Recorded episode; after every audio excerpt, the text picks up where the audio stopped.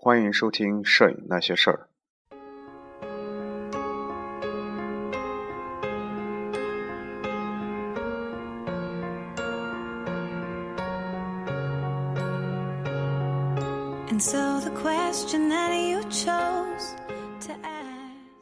各位影友，大家好，欢迎收听《摄影那些事儿》，这里是第三十四期。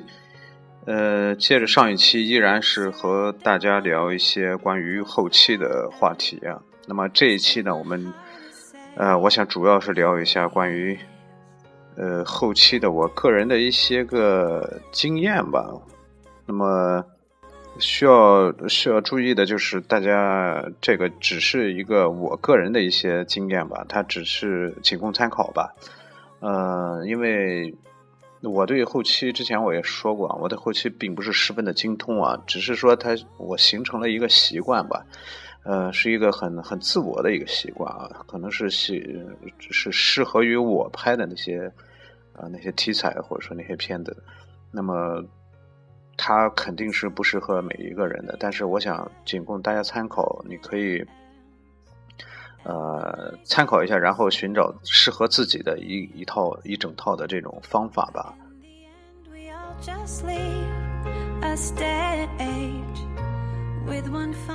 呃，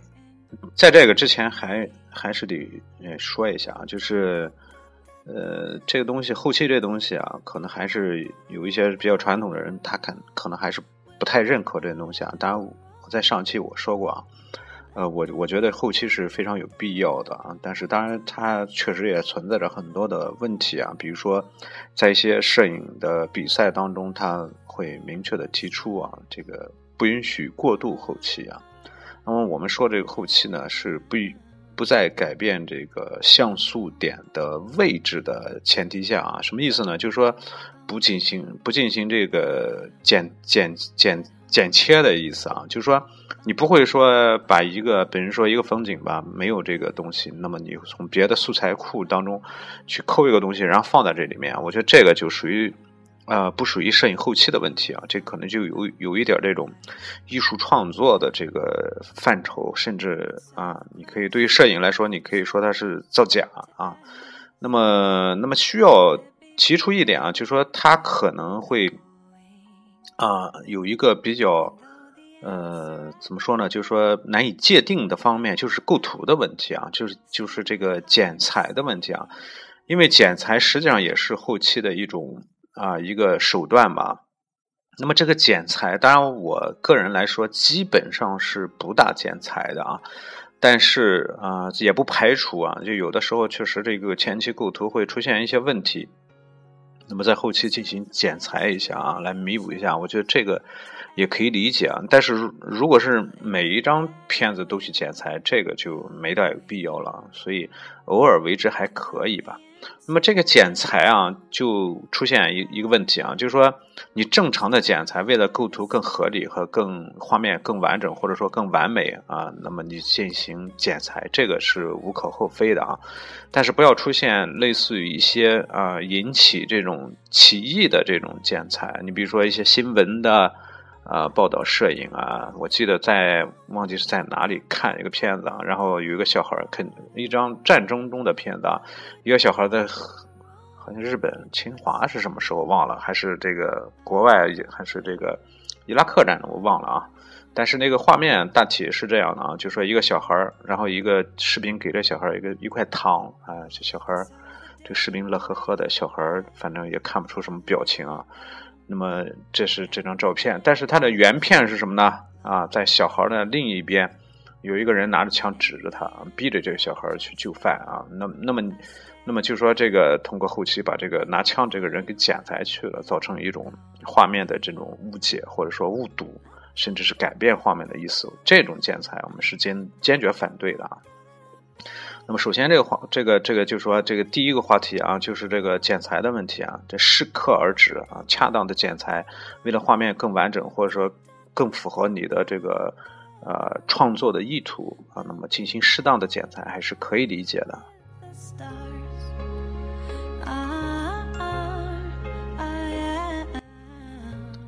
这是剪裁的问题啊。但是在这儿又又又引出一个问题啊，就是说，呃，实际上我们在后期我们调整的是我们后期需要做的哪些工作啊？首先是在我个人认为啊，当然我的这个呃水平有限，我能够想到的啊，就是说无非就是呃画面的这个一个是构图问题，就是剪裁的问题啊，就是这个构图的问题啊，然后就是这个。呃，你的这个画面颜色啊，白平衡的问题，然后就是色调啊，你这个色调啊，然后色阶，就说你这个颜色啊，颜色基本和这个呃白平衡是在一起的，然后就说你这个色阶是怎么样的啊？你这个是让要想要暗调、中调还是这个亮调啊？等等，然后就是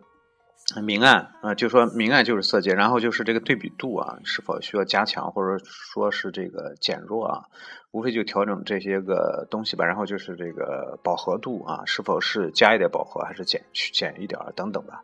然后最后一步是锐度啊，锐度。那么这之间呢，还有一个就是局部调整。那么前期说的这个，呃，都是一些调整的这个能我们能能调整的一些一些东西吧，一些一些呃要素吧。那么那么除了整体的调整，那么还有一个就是局部的调整。那么最后我们需要做的就是这个锐化的问题啊。那么在这儿有一个前提啊，就是说，嗯，嗯，怎么样才是合适的？我们调无论是调什么样的东西啊，哪一项怎样才是合适的？这个是一个首要的问题啊。那么这又牵扯牵扯出另外一个问题，但那个问题就会变得非常复杂啊，甚至我自己也我也不愿去碰这个问题啊，因为我也搞不明白这个问题啊。那什么呢？就是这个。啊，这个色彩校正的问题啊，色彩校正它牵扯到硬件的问题。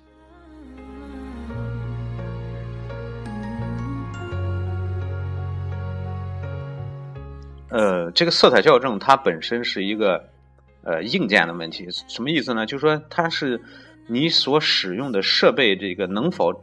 显示正确颜色的问题啊。呃，这就是一个很复杂的一个问题了。这个我我也很头痛的一个问题，因为我们一般的人都是用这个呃 Windows 操作系统啊，无论你是品牌机还是这个自己呃传的这种组装机，那么都是一般都是用的 Windows 操作系统。那么 Windows 操作系统它天生的就带来一个弊端，就是它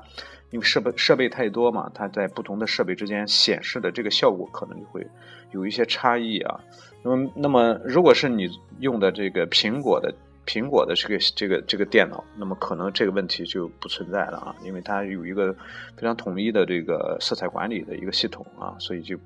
就不用去关心这个问题了。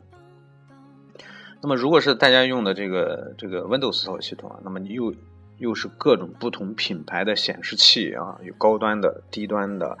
啊，有专业的等等吧，然后你用的显卡也不一样，是吧？然后就需要一个色彩管理的问题，那么这个就需要用专业的这个校正的硬件啊，那么叫什么什么什么蜘蛛之类的，有兴趣大家可以搜一下。那么这东西就需要你另外的去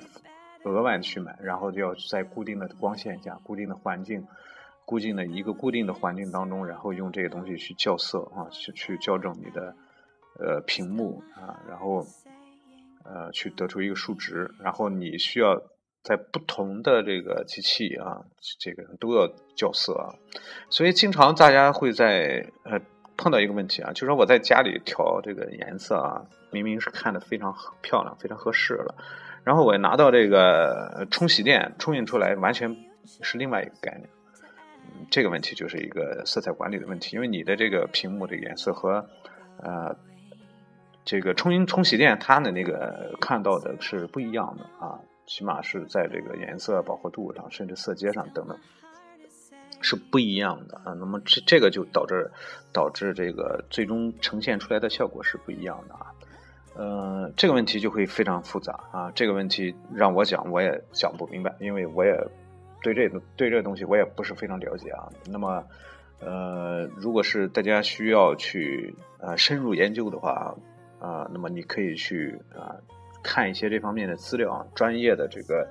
呃管理关于这个网络上也有这方面的东西啊，去专业的色彩管理的一些软件、一些硬件啊。那么在这儿呢，我只是提出来啊，大家知道有这么一个事情就可以了啊，这个不在我们这个呃讨论这个范围。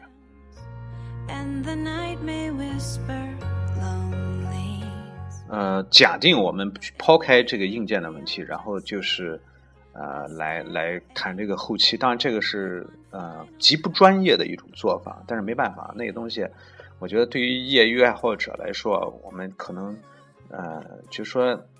不太值当的去花花花几百甚至几千元去买一个角色硬件用一次啊，就就就就放那儿了啊，所以。我们抛开这些东西啊，只要是大家，你也可以从这个网上去搜一些啊，这个校正这个显示器的一些方法，通过软件的方法来校正一下，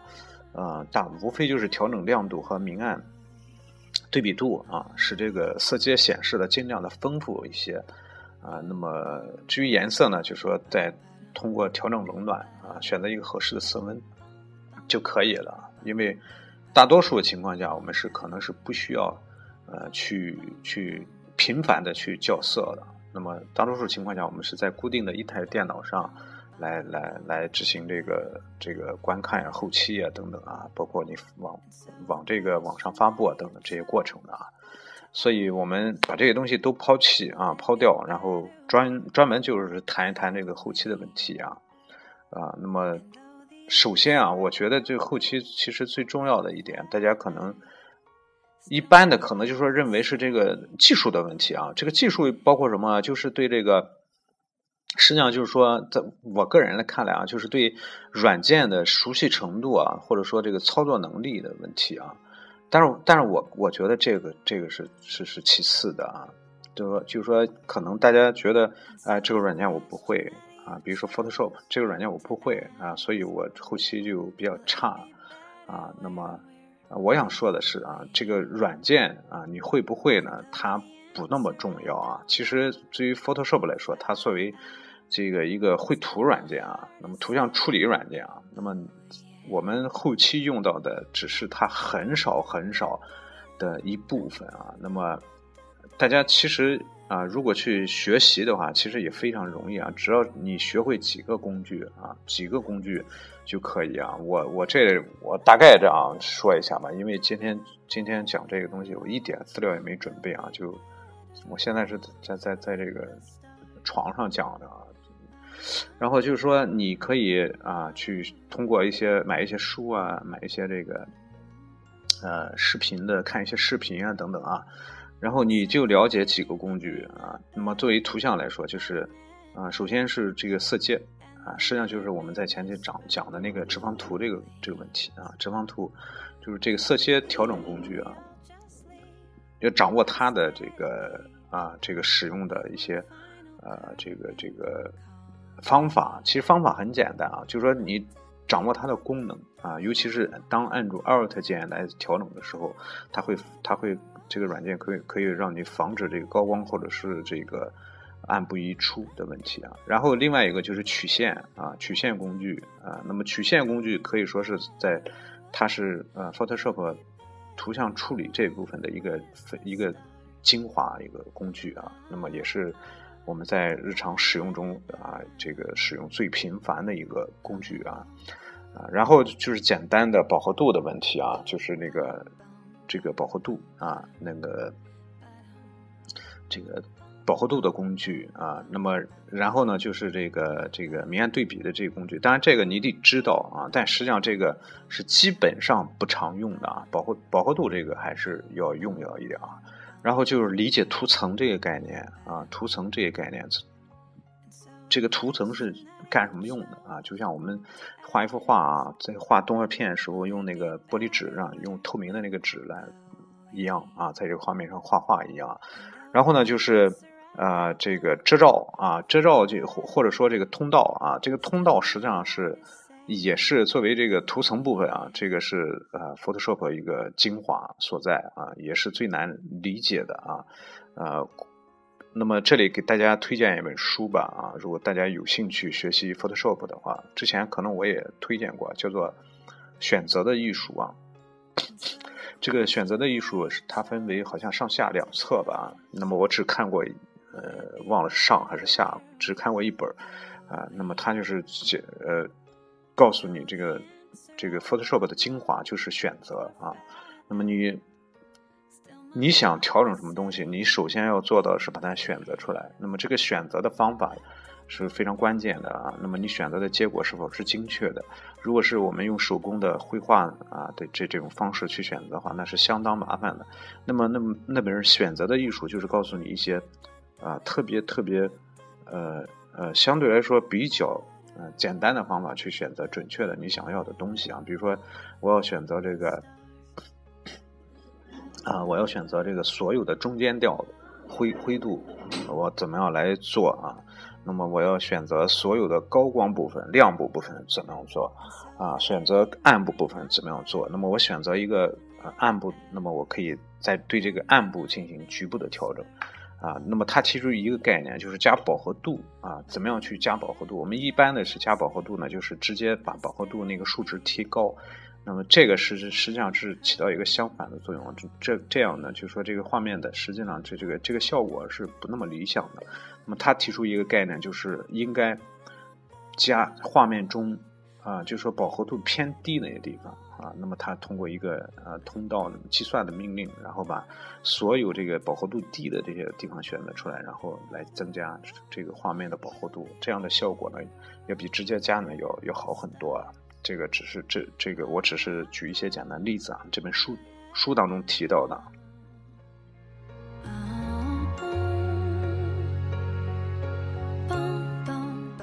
呃，那么这是这是刚才我说的啊，就是说啊，大家在掌握这个 Photoshop 啊，那么你熟悉我刚才提到几个工具啊，基本上你这个就可以做到这个这个调整啊，去调整这个这个这个。图片啊，就可以做到啊，就可以基本上就可以完成这个后期的效果啊。那么另外呢，就是我们上节上上一讲提到那个那个 SR 那个问题，Adobe Chrome Camera 什么 I R 什么的那个那个那个专门处理这个 I W 那个插件儿啊，就是说它每次打开这个图片啊，那么都会经过这个插件儿，然后。才会打开在这个 Photoshop 当中。实际上，那个插件儿啊非常简单啊，它的功能非常非常简单。啊，我们需要调整的一些东西，比如说它在里面都有啊。那么，首先我觉得最重要就是调这个曝光啊，调曝光，你可以提提高曝光、减曝光啊。那么，甚至是几档，四档还是五档？这个这样，如果你前期在拍摄的时候有一些这个曝光的失误，那么在后期啊，基本上可以弥补过来。比如说啊，你这个大面积的亮部导致过曝的话，那么这个时候你可以通过减曝光啊，使这个曝光恢复到正常的这个数值。另外呢，它有一些局部的调整，比如说高光的针对高光区域的调整，这个就不需要我们去选择了，它直直接一个滑杆。你可以把把这个数值减低，这样高光的很多细节就会就会被拉回来啊，就会找回来。然后当然基础的啊，基础的还有你像这个对比度调对比度的调整，这个清晰度啊清晰度调整。那么清晰度调整呢，在 Photoshop 当中啊，就要用滤镜来做啊，高反高反差保留什么之类的，有滤镜经过几个步骤才能做到。但在这儿呢，直接有一个滑杆，你可以轻轻的拉一下这个。啊，清晰度的一个调整啊，当然它不是加锐度啊，呃，但是这个东西不能拉太多啊。那么然后呢，有一些啊，我这没对着电脑，没对着那个什么来说，只能是凭记忆说到哪算哪啊。然后就是啊，那么呃，白平衡的问题。那么我们打开一张图片啊，首先应该看一下它的白平衡是否存在问题，比如说色温的问题。那么用这 ACR 呢，你可以调整这个色温啊，具体到几千几百开啊啊等。然后呢，就是它针对啊与亮部相对应的就是暗部，它有一个阴影，然后有一个黑，好像一个黑板。那阴影呢，就是说实际上就是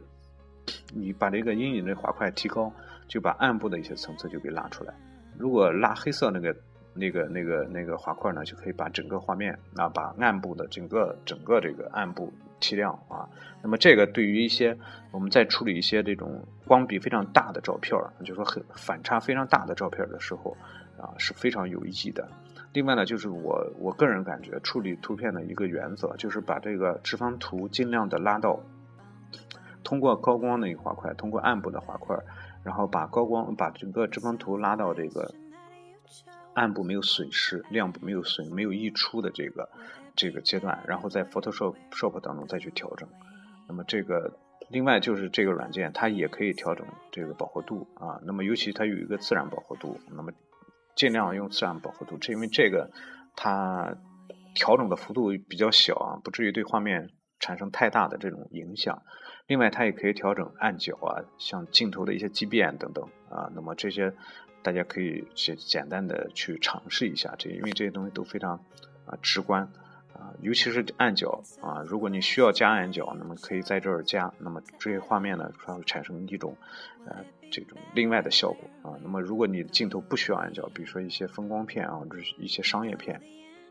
那么在这儿你可以减暗角啊，减减去这个暗角，因为这些功能啊，在这儿可能就一个滑杆就解决掉了。但是如果在 Photoshop 当中，那么你需要去去暗角的话，那会就会变得非常复杂啊。那么如果没有专门的工具，你用一些手工的工具就会变得非常的复杂啊。另外呢，就是啊，在这个当中，它有这个去杂色的问题啊，尤其是对于这个啊佳能相机的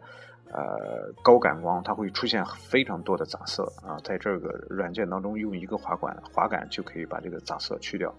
啊，另外呢，就是这个噪点，那它降噪的问题啊，那么可以是一定程度上降噪，但它这个效果不是最好的啊。另外呢，也有锐化的这个功能，锐化也有蒙版啊。它这个锐化的功能实际上和 Photoshop 当中那个锐锐化的滤镜是功能是相似的啊。那么这个 A4R 这个软件呢，可以说它基本上啊这一个软件啊就可以这一个插件啊就可以把这个。图片处理的整体的调整就可以完成。那么你需要进行这个局部和精细调整的话，那么你就要把它啊处理成一个相对色彩比较丰富啊，色调比较丰富，而不是说非常夸张的那效果啊，不需要去加它的饱和度、饱和度等等，把这个直方图调成调成两边都没有溢出的效果，然后在 Photoshop 中打开，然后进行精细的局部的呃这个精调，这样才能够。啊，取得这个最好的效果吧。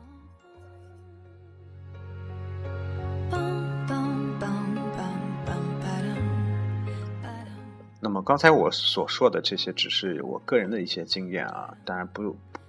不一定适合每一个人啊，也不一定是那么专业啊，只是说我我觉得这个这个套路下来，能够啊达到可能能够达到我想要的一个效果吧。呃，那么这里就引出一个问题啊。那么所有的调整，我们只说了这个调整的内容啊，你需要调整的东西啊，包括方法啊、工具啊、软件啊等等啊。那么这些东西你都掌握了啊。那么刚才我说过啊，就是说很多朋友认为这个后期最大的困难就是我对这个软件不熟悉。我不会使用这个软件，那么通过刚才简单的介绍啊，然后你可以去找一些书来研究一下这些软件，包括 Photoshop，包括 Lightroom 啊，甚至是简单的光影魔术手等等啊。那么你在在熟悉了这些工具啊，熟悉了这些软件的之后，已经会啊去熟练的运用这些功功能啊，那么这时候。最大的问题才会摆在你的面前啊！就说实际上，这个作为后期来说，最主要的问题不是软件使用的问题，而是什么呢？而是就说你想一张，你想要一张图片达到什么样的效果的问题。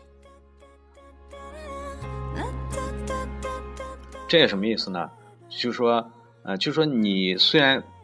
就说我把工具给你了，我把枪给你了，但是呢，你就是。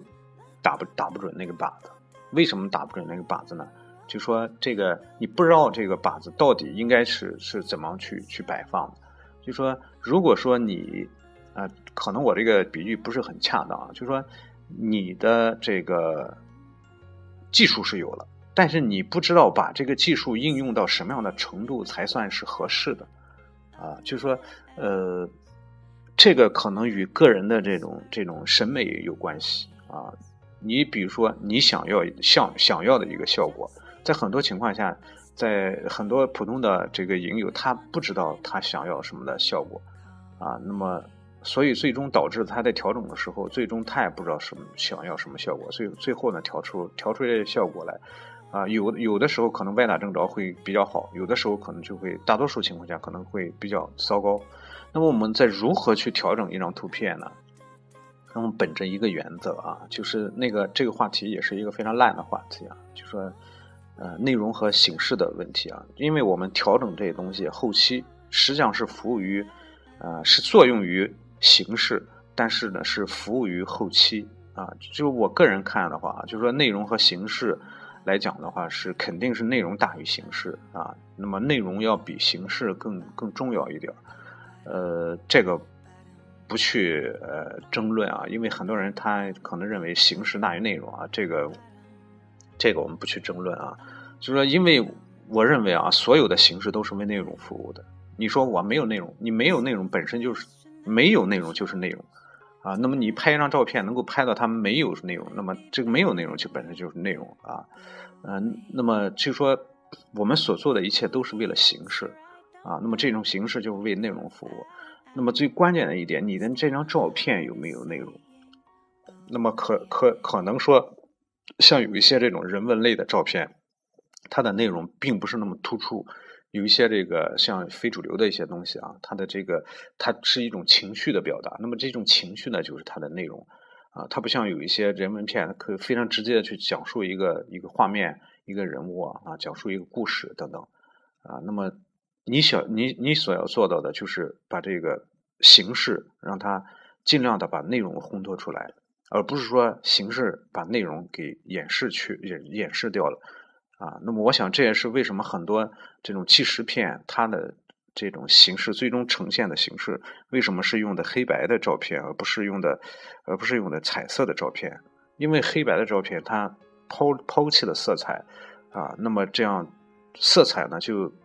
呃，它变得更单纯，呃，色彩呢不会对内容产生过多的影响，啊，那么这个内容就会更更直接的表现出来，啊，那么但当然这是只是一个一个方面，有的时候合理的运用色彩实际上是会为内实实际上会让内容更加更加表现的更充分的啊，但这个就说还是一个你个人取舍的问题，啊，就说我觉得啊，就说啊，大家我不知道大家能不能理解啊，就说。你的这个啊想要的想要的效果，你首先要有想要的效果，然后你在调整图片的时候是奔着我想要的那个效果去调整，而不是说什么呢？我脑子里什么都不知道啊，就是拍了一张照片，然后你给我调啊，我自己调乱调啊，加饱和度、加对比、这调明调明暗啊等等，最后调出一张照片，不知不知道好不好。啊，那么可能和和原片这个效果完全不一样了，但是我也不知道它效果好还是不好，啊，那么这个就是一种盲目的啊调整方法。那么当然后后期呢，它针对不同类型的片子呢，它有不同的这个调整的方法，它不能够说一种一一种方法适合于所有的这个这个图片，啊，也不可能说我的这种方法适合所有的人是一样的道理。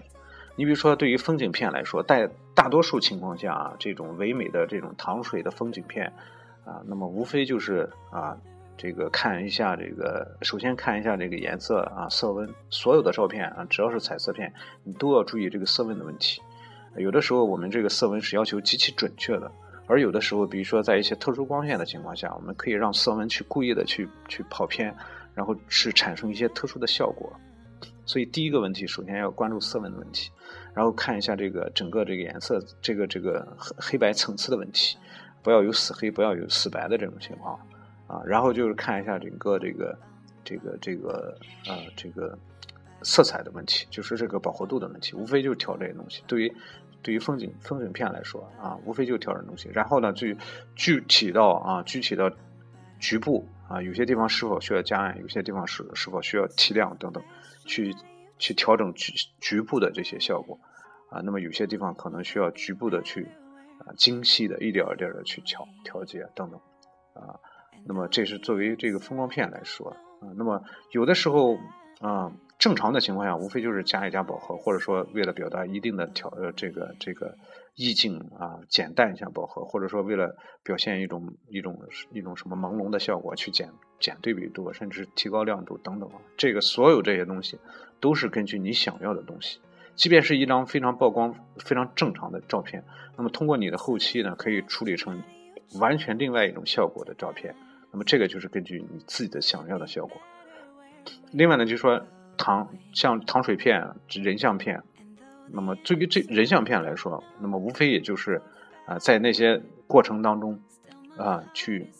首先你要去美容、去磨皮，就是俗称就是磨皮，把把把这个模特的一些东西、脸上的一些瑕疵去给它 PS 掉、去处理掉，然后就根据你的需要啊，那么需要提高饱和还是去减弱饱和，是去整个提亮还是需要压暗，那么。更深层次一点，或者说更高级一点，啊，或者说更装逼一点，就说弄一些非常怪异的颜色在里面，什么阿宝色之类，什么这个浮这个正片浮冲什么效果什么之类，呃，乱七八糟。现在网上有各种各种这样类似的一些效果，啊，那么这个啊，就就说类似于这些东西，这那么所有的这些东西都是根据那么我想要的效果，啊，所以你如果是在拍摄的时候，你拍摄完了之后。你看着看的这张照片，你没有一个非常明确的这个我想要的效果，那么你在后期处理的时候，可能你也是仅仅的简单的利用这些工具，无非就是加一下对比，加一下饱和而已，啊，所以你个人的这种对一张片子的理解，呃，和他你想要表达的东西，啊，对于后期来说就会变得非常非常的重要，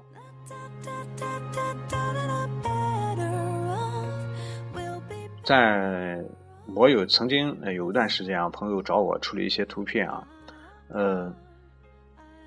我我记得有一次啊，给我一张那个风景片，然后然后我说你我说你想要什么样的效果？他说我也不不清楚啊，你你看着给我弄一张吧，看看着给我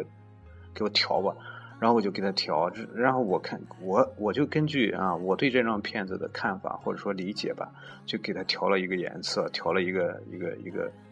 一个效果吧，然后他一看，就是说他当然非常满意啊。然后他说这个和原片就是那种距离完全就是不一样了，那种意境表现的意境完全不一样啊啊！所以我觉得这个这个东西啊，有的时候我们大家啊最理想的方法啊，我我个人觉得啊，当然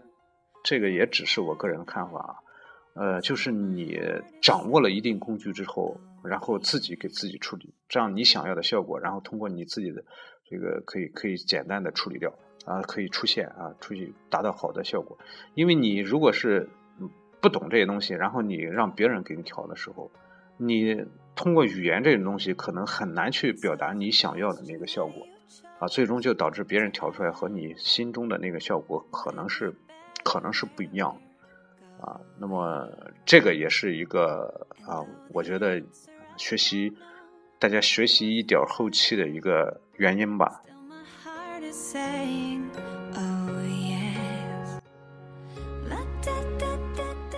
呃，讲到这儿，简单总结一下吧。首先就是，呃。技术的问题啊，就是 Photoshop 当中啊，我们需要了解的一些工具，可能也是非常简单的啊。无论你用什么样的软件，Photoshop 也好，Lightroom 也好，还是我们上上节呃这个上一讲提到那个 DPP 也好啊，甚至是那个这个 N NXR 二也好，还甚至是这个光影魔术手也好，只要是你熟练的运用这些这些这些工具啊，其实它这个呃应该功能都差不多，比如说。所有的软件当中都有色阶这些工具，都有这个啊曲线这些工具。实际上这两个工具它的功能基本上是类似的啊。那么当然各自有各自的特点嘛。然后就是说你知道你想要的效果啊，那么通过这些个工具啊来来达到它就可以。那么是不是我们说啊，我是不是用任何一个呃软件都可以呢？用哪个都可以呢？啊？我啊，我觉得啊，如果是你真正的后期的话，还是啊，尽量的用一些比较专业一点的软件啊，DPP 也可以嗯，NXR 也可以，Lightroom 也可以，PS 也可以啊，其他的像那个专业的处理那个 IW 软件也可以啊。但是这个你像一些比较小的一些软件，像刚才我们提到的光影魔术手啊，什么美图啊，什么之类的啊，然后还有其他类似于这种软件。我是不大建议大家使用的，是使用的，尤其是在你正儿八经的处理作品的时候，是大家，我觉得是没必要去去不要用这些软件，因为他们最终处理的效果可能并不是那么好啊。可能你看的时候这效果也挺好，但是它真正输出的时候，输出的那效果是不好的，它对画质是影响是非常非常大的啊。呃，所以一般我用我用这个这个这个，啊，我觉得这个美图啊，像光源魔术手这种软件，它虽然方便啊。你如果是从只是往这个博客中或者微博中，甚甚至你的这个 QQ 空间当中去发一些图片的话，你用用问问题不大。但是如果是你要啊做展览，或者说我要冲洗照片啊，甚至我要出书等等，那么你就不要用这些软件，还是用啊比较专业一点的啊软件啊。那么这是说啊你要。后期来说啊，要掌握一定的呃方法和技巧，这个就需要大家去看一些书籍啊。现在实际上看书的人可能真的是啊非常少了，或者说啊看不进去了。那么学习后期的话，你也可以去啊看一些视频啊。有一个呃教授啊，有一个教授 Photoshop 的一个老师叫做李涛啊，嗯，大家可以搜一搜他的那个视频。啊，我看过他讲解那个最新的那个 Photoshop CS 六的时候，那个讲那个新功能的一些讲的确实是非常非常不错啊，大家可以去搜一下啊。那么他讲的还是非常好的，呃，这是这个软件工具的问题啊。然后第二个最主要也是最重要就是个人的认识问题啊。那么我们拍摄摁快门的那一瞬间拍摄到的。啊，它并不是一张完整的作品，它只是一个素材。在我看来，它只是一个素材，啊，那么它只是说为我们后期提供一个基础，然后我们要适当的去加以合理的运用，嗯，让它更加完善啊，更加能够准确的表达我们所要啊拍摄的啊意图，这个才是最主要的。所以这个眼光非常关键啊，大家你要在头脑中。看到一张照片，在拍摄的时候可能还还想不到那么多，但是在拍摄完毕之后，你再看的时候，你看一下这张照片，它的真正的意义在哪里？那么你要表现的时候，怎么样用什么样的手段、什么样的色调、什么样的这个明暗、什么样的这个方法去表现它，去加强它，去加深它的这种这种意义啊？我想这个才是啊最关键的啊。那么有的有的有的网友可能说。啊，那么有一些那个抽象的摄影，或者说当代主义摄影，它表现的那东西完全是形式的，就是一些很简单。那么它实际上去在在制作这些东西是，无论是哪个东西啊，就说无论是这个照片来说，还是这绘画来说，它除了一些这个当代的像布洛克那些东西啊，呃，它都是那个呃有意识的啊，去刻意的去塑造的这些东西。那么无意识的拍摄啊。啊，你可以说我随便乱拍，那么你无意识的无意识只是一种效果，但是你实际上是在有意识的无意识。但这些东西可能讲的就太太太太太复杂了，这个大家没必要去纠结这东西啊啊。那么大家只要只要你你你你你能够明确两点啊，就一是技术，第二呢是思想啊。那么技术是为思想服务的，你要表达思想。你学习技术只是为了更好的表达思想，思想它的载体是什么呢？它载体就是你的照片。作为我们摄影来说啊，它们载载体就是你的照片，而你的照片，照片呢，就是通过你拍摄的内容啊，你拍摄的形象，这些形象呢，它的这个表现呢，就是啊，这个画面啊，包括这些颜色，包括这些黑白等等来实现的。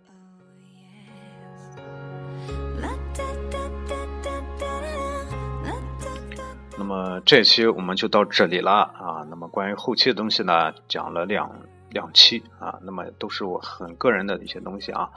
啊，这个不准确、不全面、也不权威啊。那么只是给大家提供一个参考啊。嗯，那么关于后期呢，我想主要就是啊，这个这个主要的内容已经讲完了啊。然后在下一期和下下期。那么我想要讲的是啊，初步有这样一个打算啊。首先是黑白的问题，就是彩色转黑白的问题。我想这个可能是有很多朋友可能感兴趣的，因为因为我的大部分的片子都是黑白啊。对于这个呢，我啊，我想这个把我的一些经验啊跟大家说一下啊，那么然后呢，就说啊，关于后期最后一一期呢，就是说我想跟大家聊一下这个照片展示的问题啊，如何把照片展示出来？呃，这个当然它可能与后期有一点关系啊，因为它又不可能又不属于后期啊。那么姑且想想到的与后期有关的，可能就是这两个话题啊。啊，那么那么这一期呢，我们就到这里吧。呃，欢迎大家。呃，关注我的新浪微博，新浪微博搜索“松略部”，也欢迎大家有什么问题给我留言，可以通过新浪微博啊给我发私信，啊，也可以通过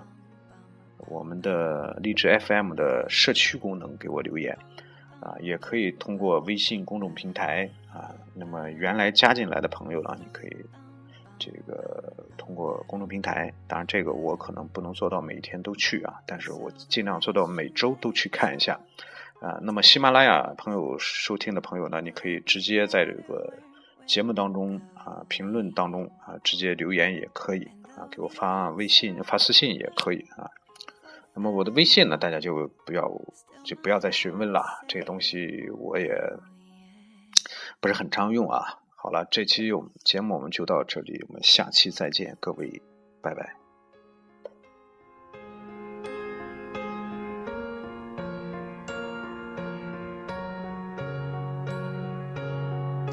And so the question that you chose to ask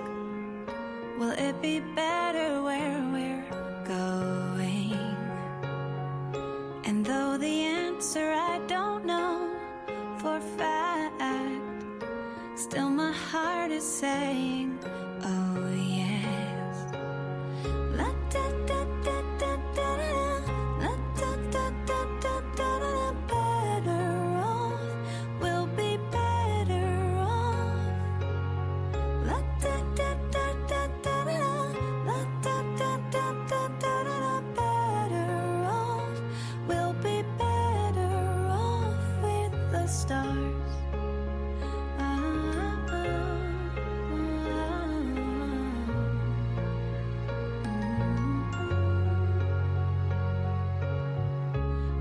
the day may bring a